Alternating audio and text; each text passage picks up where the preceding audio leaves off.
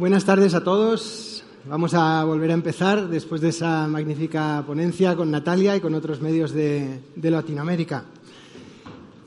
Mi nombre es eh, Eduardo Suárez, soy el director de comunicación del Reuters Institute. Si no lo conocéis, pues es un instituto de investigación. Eh, estamos con base en la Universidad de Oxford y hacemos básicamente tres cosas. Eh, tenemos un programa de eh, fellows, de periodistas eh, que nos acompañan y, vienen de todo el mundo, de, los cinco continentes. Tenemos también un programa para formar los nuevos líderes de los medios, donde acogemos cada año también a cientos de periodistas y de ejecutivos de medios de todo el mundo y publicamos investigación sobre medios, investigación académica basada en datos. quizá lo más conocido y quizá por eso nos conozcáis más es el Digital News Report que publicamos todos los años en junio. Em, lo que yo os voy a presentar aquí, de lo que voy a hablar dentro de un momentito, es un trabajo de investigación que yo he estado haciendo en el Reuters Institute eh, desde enero a junio y que tiene que ver con modelos de suscripción y de socios, eh, principalmente en el Reino Unido y España, aunque también he hablado con medios en otros países, como Dinamarca, como Francia, como Italia y también con, algunos medios en Latinoamérica. Me gustaría muy brevemente eh, exponer las conclusiones, las principales conclusiones del estudio. Todavía no se ha publicado, o sea que sois los primeros que lo vais a ver. Y bueno, pues espero que os sirvan, sobre todo a los medios que hay en la sala, a los periodistas de proyectos de aquí de España y de Latinoamérica, para sacar alguna idea interesante de lo, de lo que estáis haciendo y quizá también a los socios para saber que es muy importante seguir apoyando proyectos como el Diario, como Maldita, como Datadista, que han estado aquí y proyectos de Latinoamérica que también tienen miembros, socios, suscriptores en diversas formas.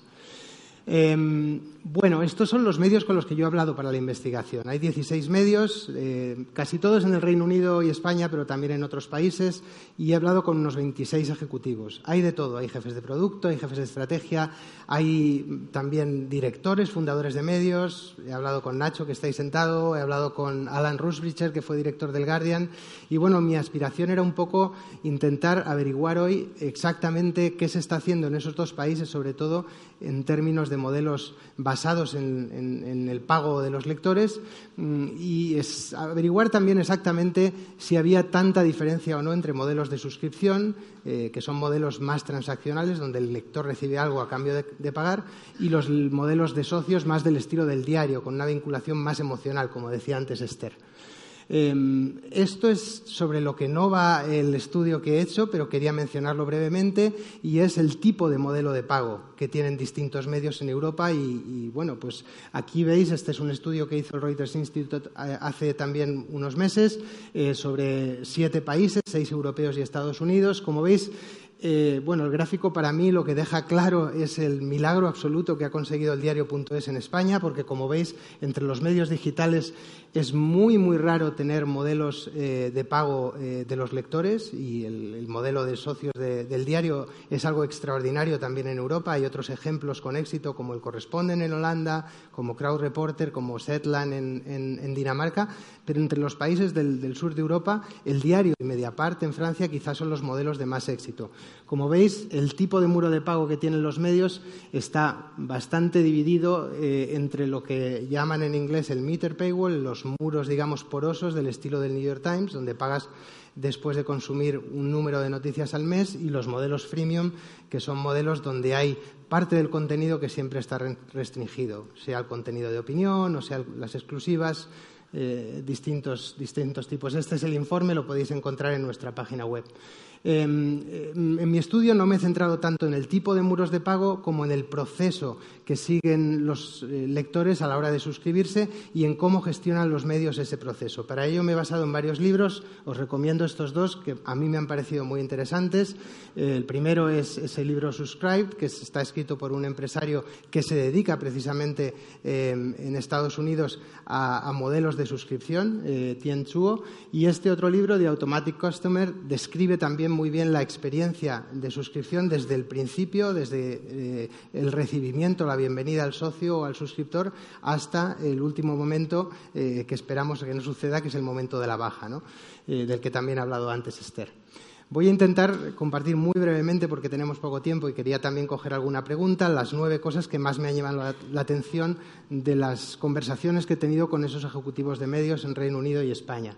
El primero es que, evidentemente, cuando uno empieza un modelo de socios o de suscripción, el objetivo y las cifras que usa para tomar decisiones tienen que cambiar. Todos en España ponemos mucha atención y estoy seguro que en otros países que están aquí representados en las cifras mensuales de Comscore, pero para los medios que tienen su foco en la suscripción o en las membresías, ese es un dato mucho menos importante que el dato de lectores fieles. Y los lectores fieles no son los usuarios únicos. Los lectores fieles, y todos tenemos esos datos en nuestros medios, son aquellos que vienen a nosotros día tras día, semana tras semana, mes tras mes. Y ese número no son millones. Ese número, en casi todos los medios que estamos aquí, son decenas de miles, cientos de miles. Y esas son las personas que potencialmente pueden ser tus socios o tus suscriptores y en las que te tienes que enfocar y sobre las que te tienes que obsesionar.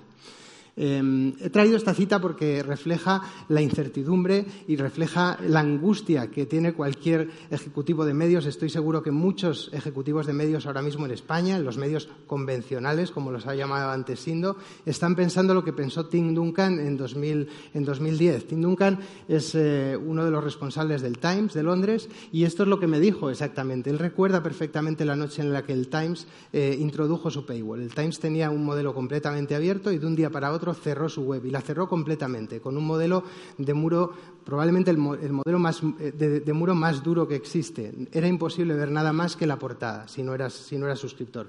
Él me dijo, todavía recuerdo la noche en que apretamos el botón y renunciamos a millones de clientes. Quiere decir usuarios únicos, claro.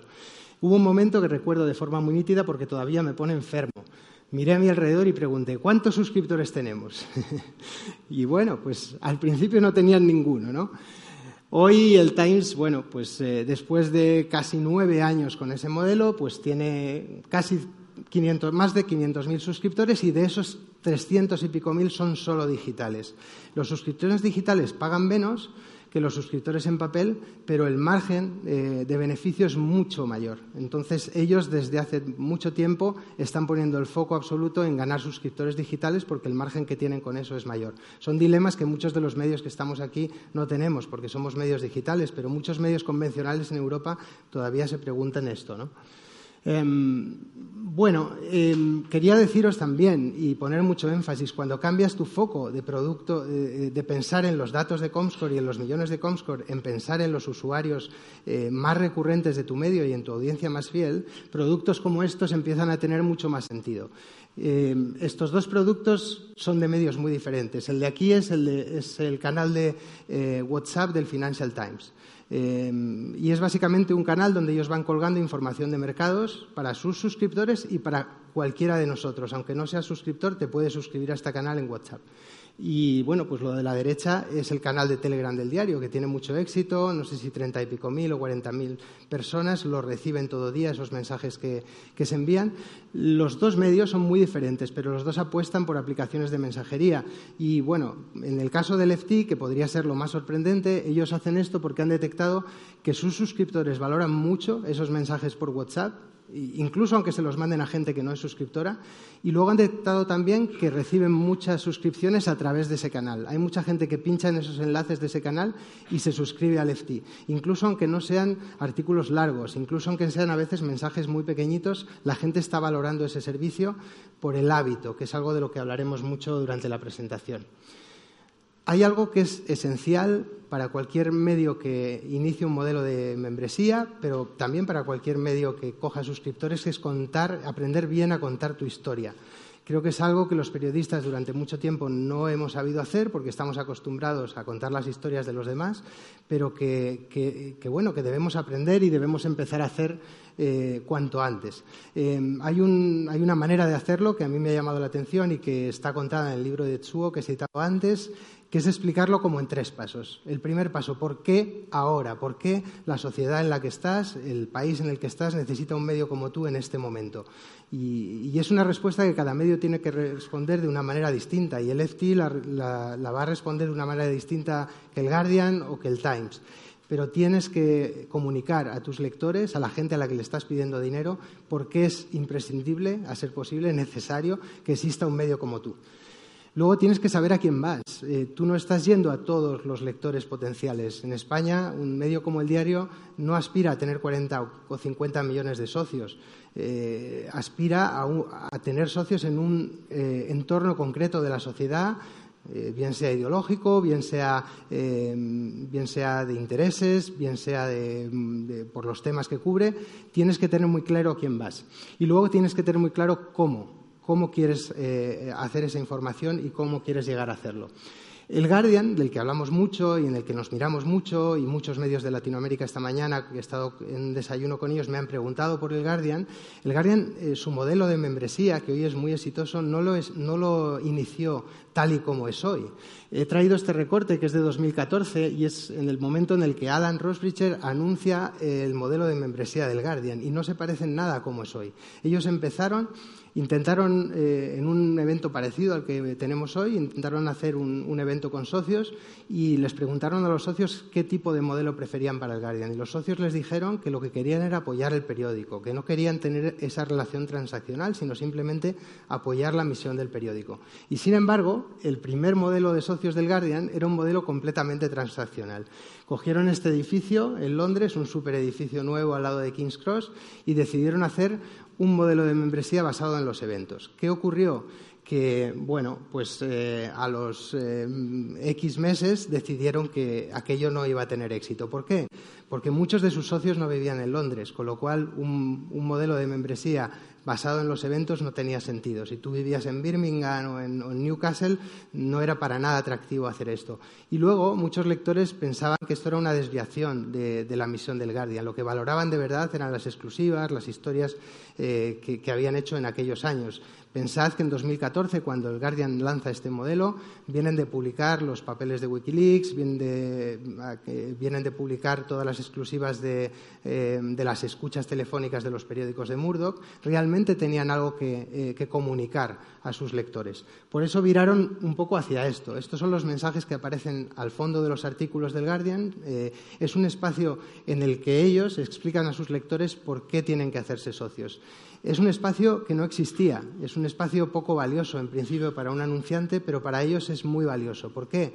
Porque la gente que llega a estos mensajes, y es algo que también está haciendo el diario y están haciendo otros medios, es gente que de verdad valora el contenido, es gente que se ha leído ese artículo hasta el final y al final, sin sin pop-ups, sin molestar a la lectura del lector, el lector llega a estos mensajes que son inusualmente largos y donde el medio realmente te explica por qué tienes que hacerte socios. Empezaron con este mensaje más estereotipado, pero han empezado a hacer mensajes adaptados al contenido. Este, por ejemplo, es un mensaje eh, pues bueno, que te salen las noticias relacionadas con la economía. Eh, a medida que llega la crisis y, bueno, pues te hablan de este tema. Eh, luego te salen también mensajes por países. Este mensaje, por ejemplo, a mí me ha salido por entrar en el Guardian desde España. ¿no? More people in Spain, más gente en España eh, como tú está leyendo y está apoyando al Guardian. Bueno, están adaptando y están probando mensajes e intentando averiguar cuáles funcionan mejor. Luego esto es muy interesante. Este es un mensaje que ellos introducen, es parecido al que hemos visto antes, pero lo introducen en mitad de su live blog. Uno de los productos que mejor funciona del Guardian es este directo que hacen cada día sobre política británica, también lo hacen en Estados Unidos. Es muy similar a lo que el diario también está empezando a hacer ahora con el minuto político y ellos introducen los mensajes eh, pidiendo eh, apoyo de los lectores como un mensaje más dentro del, del live blog. Es un mensaje súper nativo. No es un anuncio a un lado de la página, no es un un pop-up que te aparece y no te deja leer, está integrado en el contenido y por eso es más eficaz.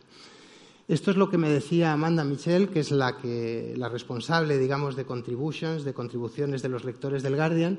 Aprendimos que el mensaje, esos mensajes de los que hemos hablado y que hemos visto antes, no debía ser un eslogan, sino una explicación de lo que estamos intentando hacer. Y por eso un mensaje más largo es mejor que uno corto, porque responde a más preguntas. Imaginamos estos mensajes como pequeñas conversaciones. Si estuvieras hablando con alguien, ¿qué tipo de preguntas harías? A esto me refería antes con contar nuestra historia. No, se trata solo de hacer un eslogan, como el eslogan que tiene el diario, como el eslogan que tiene Maldita u otros medios, sino especialmente de responder las preguntas que tus lectores puedan tener sobre lo que haces y sobre la misión. Una de las cosas que me decía Amanda precisamente es que muchos lectores, cuando el Guardian informaba de sus datos de tráfico a final de mes y veían que el Guardian tenía millones de asumían que el Guardian era un periódico eh, que estaba ganando dinero. Nadie entendía que el Guardian estuviera perdiendo dinero y en ese momento el Guardian estaba perdiendo, llegó a perder 40 millones de, libras al año. ¿no?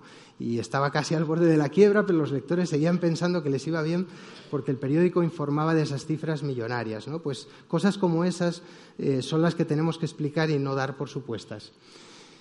Hay que poner el foco en la audiencia más fiel, lo hemos dicho antes, y eso, pues bueno, supone revisar también las cosas que cubrimos. Y no se pueden emplear quizá los mismos recursos en cubrirlo todo y hay que saber exactamente dónde poner el foco, ¿no? El diario.es, por ejemplo, tiene sus focos, unos focos eh, de contenido o de cobertura en los que pone especial interés y pone más recursos y otros medios pues hacen lo mismo, ¿no?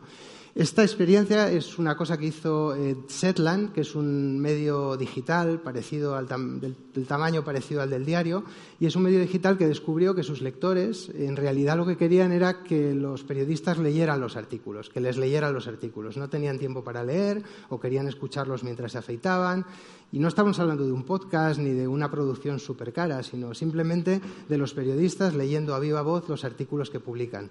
Eh, bueno, tuvieron tanto éxito que ahora mismo el 60% de las historias y del tráfico de Setland vienen de esos artículos en audio y no de los artículos que publican, digamos, de texto. ¿no? Eh, bueno, esta es una experiencia que hizo ARA y que está haciendo ARA, que es un servicio extra a los suscriptores, que son básicamente lo que llaman dosieres. Son unos dosieres que publican, creo que es uno cada semana o cada dos semanas, tienen como unas 15.000 descargas al mes. Y lo que me parece más interesante de esto es que la inmensa mayoría del contenido que ellos publican en estos dosieres, que cada uno tiene unas 50 páginas más o menos, es contenido que ya se ha publicado antes en ARA. Lo puedes leer en la web gratuitamente, pero es un servicio para suscriptores y ellos, pues básicamente reempaquetan el contenido de una manera atractiva y así pues ofrecen un servicio extra a los suscriptores. La experiencia. Muchas veces somos periodistas y todos pensamos mucho en el contenido, pero a veces no todo es el contenido. A veces la experiencia cuenta y muchos de los medios con los que he hablado están ganando suscriptores o socios a través de la experiencia. De nuevo, el Guardian. El Guardian, cualquier artículo del Guardian se puede leer gratuitamente en la web.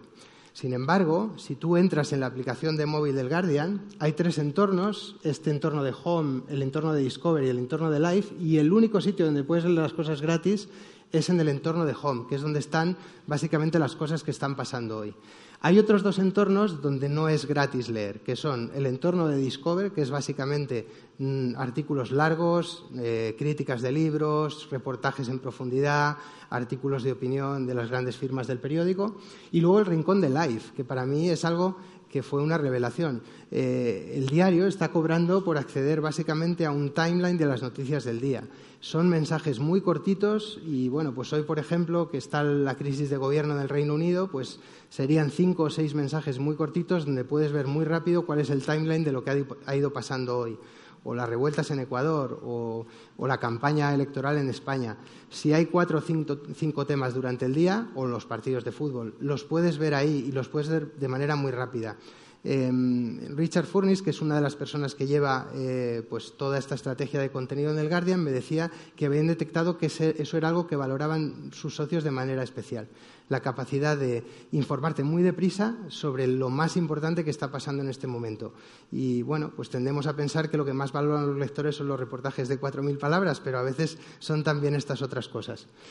Em, esto es un, bueno, es un pantallazo de, las propuestas editoriales de un periódico sueco que se llama Dagens Nyheter, pero quería hablar de ellos brevemente porque lo que han hecho muy bien es reducir al máximo la fricción a la hora de hacer el pago y bueno, el pago, digamos, de sus suscriptores, de sus suscripciones.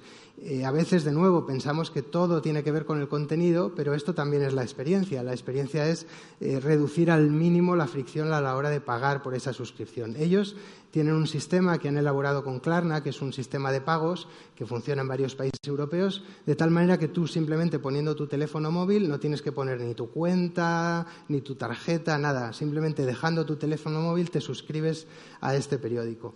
Y bueno, pues al reducir esa ficción, pues se ha multiplicado, eh, han multiplicado muchísimo los suscriptores nuevos. El producto digital es la prioridad, pero el papel, si existe y si todavía lo tenemos, lo podemos usar en nuestro beneficio. Creo que aquí el único que tiene papel es el diario, si no me equivoco, y bueno, es un papel muy limitado porque es esa revista trimestral que tiene. Pero es cierto que a veces despreciamos el papel, sobre todo a la gente que somos un poco más jóvenes, pero es una oportunidad y algunos medios lo están usando como una oportunidad para ganar audiencia y para ganar suscriptores.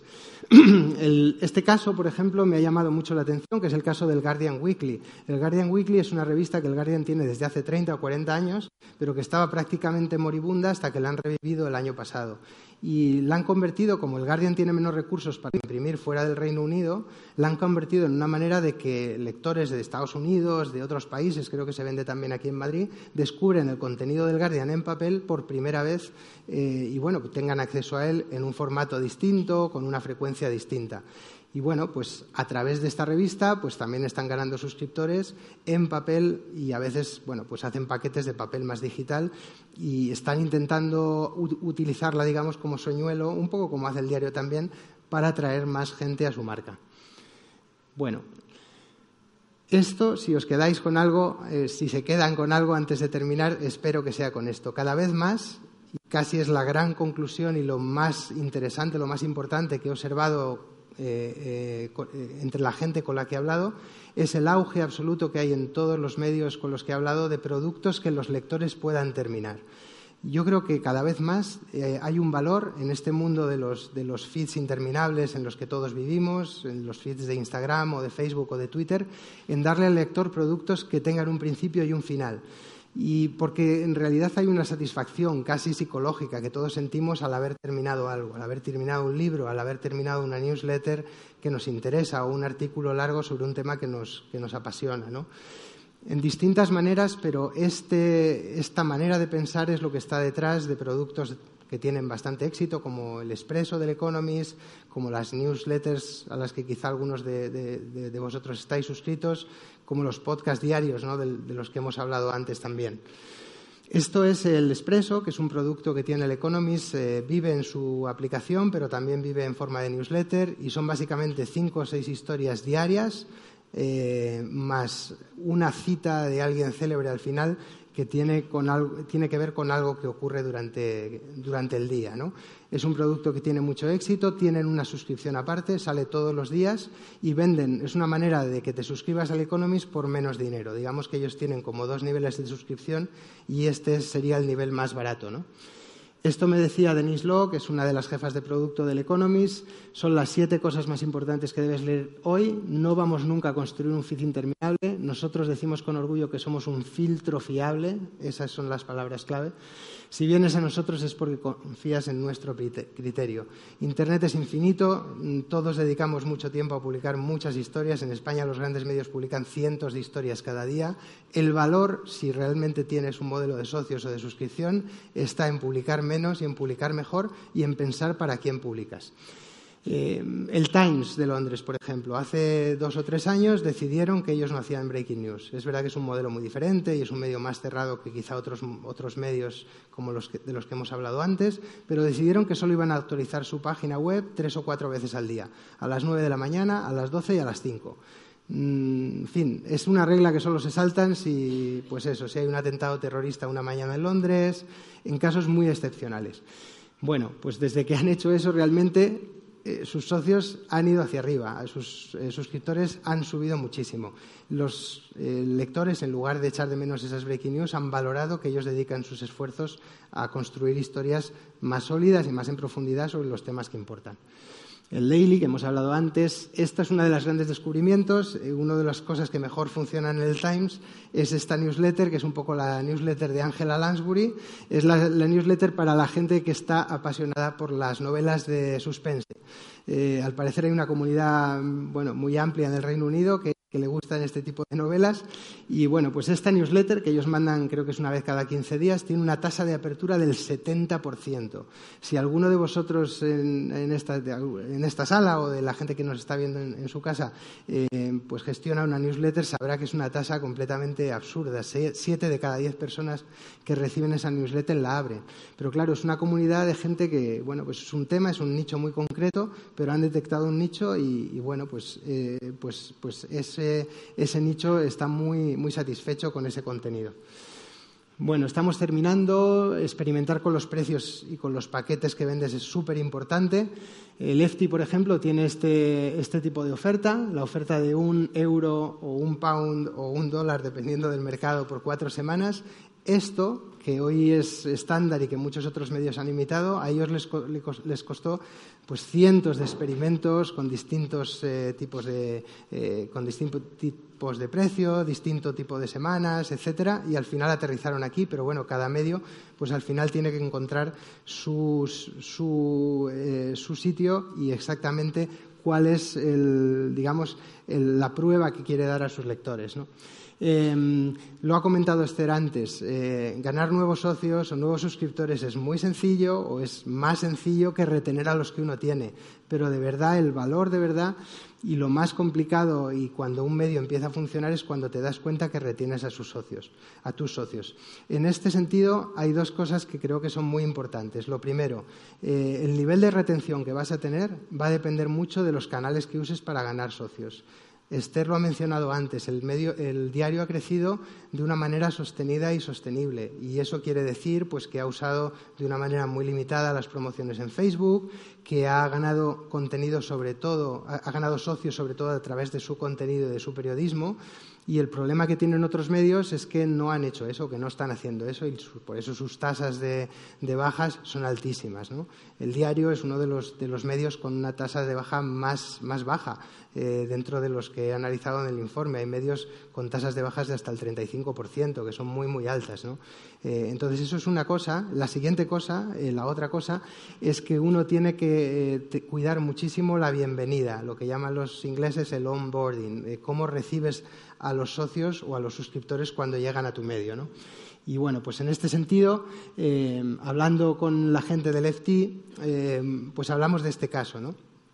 El eh, tuvo un gran éxito cuando ocurrió el Brexit porque bajó el muro de pago durante unas horas y de repente multiplicó el número de nuevos suscriptores por, seis, básicamente. ¿no? De repente un 600% más de suscriptores. ¿Qué ocurrió? Que esto que se vendió como un gran éxito en artículos como este de DigiDay en realidad no fue tal, porque cuando estos nuevos suscriptores agotaron el plazo, eh, pues la gente del FT pues no había planeado exactamente qué hacer con ellos, no les había dicho cómo descubrir el producto, no había pues detectado exactamente qué otras cosas les podían interesar, no les había dicho otras ofertas y cuando expiró su, su periodo de prueba, pues prácticamente todos se fueron. ¿no? Eh, bueno, esto eh, hay maneras de evitarlo y bueno, esto que me decía Mari Goddard del, Financial Times creo que es muy importante. No es tanto enseñar a tus nuevos socios o suscriptores el contenido, eh, artículos concretos, sino enseñarles un poco cómo pueden ellos descubrirlo. Exactamente cosas como ayudarles a descargar la app, ayudarles a descubrir las newsletters a las que se pueden suscribir, crearles el hábito. El hábito es lo más importante y ese hábito tienes que crearlo pronto. Hay una ventana, dicen los expertos, de unos 80 o 90 días y si el lector no se ha hecho el hábito en esos primeros días, eh, es muy probable o es más probable que, se, que se dé de baja.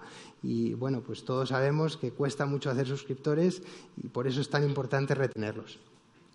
Bueno, la última lección, por supuesto, es, esta, ¿no? El periodismo, no las redes sociales, eh, no las campañas en Facebook, no otro tipo de cosas, es lo más importante a la hora de ganar socios o suscriptores y ahí hay muy poca diferencia entre los medios más abiertos, como el Guardian, y los medios más cerrados, como el FT. Todos coinciden en que realmente el periodismo y lo que hacen en sus páginas web o en sus productos digitales es lo que realmente les está creando socios. Vamos terminando ya. Y esta es la última slide. Eh, quería que, se quedaran con una, idea, y es que eh, esa diferencia de modelos que veíamos al principio, de medios más basados en membresía, eh, medios con esos modelos mixtos como los muros porosos o los modelos freemium y medios más cerrados, esas diferencias tan grandes que había hace unos años, se están empezando a estrechar. Y un medio como el Guardian, que es mucho más abierto, eh, pues también está incorporando, no hablan tanto de ellos, pero ellos tienen un, tienen un negocio de suscripciones que les va muy bien y son suscripciones muchas más, mucho más transaccionales. Tienen también esas suscripciones a la, a la aplicación de móvil. Em, y a la vez, medios que empezaron muy cerrados, como el Times de Londres, y en los que solo podías ver la, la, portada, ahora están empezando a entreabrir un poco la puerta para que la gente pueda probar lo que hacen y pueda ver el producto. Y el Times de Londres ahora te deja ver un número de noticias al mes a cambio de eh, pues coger tu email. ¿no? Ahora tienen ahora mismo, eh, van a acabar el año con 5 millones de emails de gente registrada a la que luego, pues bueno, pues están en un círculo más cercano que, que los usuarios desconocidos y a los que les pueden enviar ofertas y se pueden acercar a ellos un poco de otra manera. Eh, bueno, eh, si tenéis alguna pregunta, eh, estamos casi al límite de tiempo, pero bueno, si tenéis alguna pregunta, estoy a vuestra disposición. bueno, veo que tengo aquí una pregunta, en realidad, que me ha llegado. La voy a leer y la contesto, ya que no hay moderador. ¿Crees que pueden eh, funcionar las suscripciones en España para periódicos grandes como El País o El Mundo? Bueno, esta es la pregunta del millón. Y la verdad es que um, entre la gente con la que yo hablé durante la investigación están eh, ejecutivos de medios grandes. Yo hablé con gente en La Vanguardia, en El País, en El Mundo, Em, y también en los medios eh, de Vocento, en los medios regionales. De todos esos, los únicos que han empezado de verdad son los medios regionales. Y los medios de Vocento, la verdad es que les está yendo razonablemente bien. Tuvieron una experiencia piloto hace unos años, empezaron con muy poquito, eh, pero ahora se lo han tomado más en serio desde octubre del año pasado. Y cuando hablé con ellos en abril, andaban por unos 13.000, creo que son 13.000 suscriptores ahora mismo del correo y subiendo. ¿no? Y bueno, pues tienen una meta eh, en los próximos años de, seguir creciendo y están haciendo cosas bien. Eh, por ejemplo, en, el, en Bilbao, en el Correo, que es el periódico grande de Bilbao, eh, pues están eh, dirigiéndose a nichos eh, muy concretos. Por ejemplo, el deporte femenino, que es algo que hasta ahora nadie estaba cubriendo, al menos en el País Vasco, y en el que se están enfocando. Por ejemplo, el deporte en categorías como la Segunda B, que evidentemente nadie cubre eh, a nivel vasco como ellos ¿no? en, el País Vasco. Em, y, bueno, luego también con productos un poco, hablábamos antes de la Crime Fiction Newsletter del Times, ellos tienen una sección muy interesante de sucesos históricos de Bilbao y están intentando aprovechar su, archivo para contar bien esas historias que ocurrieron en los años 70, en los años 80, pues un poco a, medio camino entre la historia y el periodismo. Esos medios ya lo están intentando y están empezando. El ARA también, que estábamos hablando antes en Barcelona. ¿Los medios nacionales en España eh, puede funcionarles? Pues yo diría que depende cómo lo enfoquen. Yo creo que ahora mismo los medios grandes en España todos están, estamos, porque yo hasta hace poco estaba también en un medio, eh, optimizados para el tráfico. Y, bueno, porque al final llevan muchos años viviendo de la publicidad y la publicidad depende del tráfico y de los usuarios únicos. Y bueno, pues en España el único modelo diferente es el del diario y es un modelo mixto y bueno, pues en el diario eh, pues es importante tener usuarios únicos, pero es también muy importante seguir ganando socios. Los eh, medios españoles grandes empezarán con buen pie en la medida en la que empiecen a cambiar sus prioridades. Y bueno, pues por mis conversaciones, algunas off the record, otras on the record, con ejecutivos de medios grandes en España, yo sé que sí que han empezado a hacer ese análisis y han empezado a mirar más allá de la cifra grande de Comscore y están mirando muy en detalle cuántos usuarios de verdad entran en su página. Estamos viendo ya algunos pasos. El país, como sabéis, ha cerrado eh, solo para usuarios registrados la sección de opinión y alguna otra sección. El Confidencial acaba de lanzar un producto de pago más enfocado a empresas. Y yo creo que es un camino que es inevitable y que vamos a ver. Y bueno, pues un poco, evidentemente, no hemos hablado mucho de ello, pero el gran caveat de todos estos modelos es que, bueno, pues todavía eh, la gente que dispuesta a pagar por un medio y por la información es una minoría. En el informe digital de Reuters, eh, en la media de los 40 países que hay en el informe es de un 12%. Eh, hay países nórdicos, sobre todo los nórdicos, Noruega, Suecia, donde es el 30 y pico por ciento. Hay otros países, entre ellos España, Portugal y otros, donde es el 11, el 10, el 12 por ciento. Eh, ¿Necesitamos que todo el mundo pague por la información para que sea rentable? No, no necesitamos eso. Necesitamos que una minoría eh, pague, que la minoría más fiel, eh, la minoría que valora más nuestro trabajo. y bueno, también sabemos, porque esa es la dinámica del mercado, que la gente suele pagar por una suscripción a un medio nada más, no paga dos suscripciones, no paga tres suscripciones. Eh, por eso es tan importante que nos diferenciemos y que expliquemos muy bien lo que hacemos, porque el lector probablemente solo tiene una bala y la puede gastar en nuestro medio, pero la puede gastar en otro medio, o directamente se puede gastar ese dinero en todas las cosas con las que competimos, desde Netflix hasta HBO, hasta Spotify que, por otra parte, cuando preguntamos a la gente, consideran que son más necesarias en sus vidas que el periodismo. Entonces, siempre tenemos que explicar muy bien lo que hacemos y yo creo que el éxito en España de esos grandes medios dependerá pues, de que analicen muy bien ese tipo de cifras y que analicen muy bien eh, a quién quieren llegar y cómo quieren contar su historia. Eh, si no hay ninguna pregunta más, creo que vamos retrasados ya en el horario, así que, bueno, vamos a despedirlo aquí. Muchas gracias.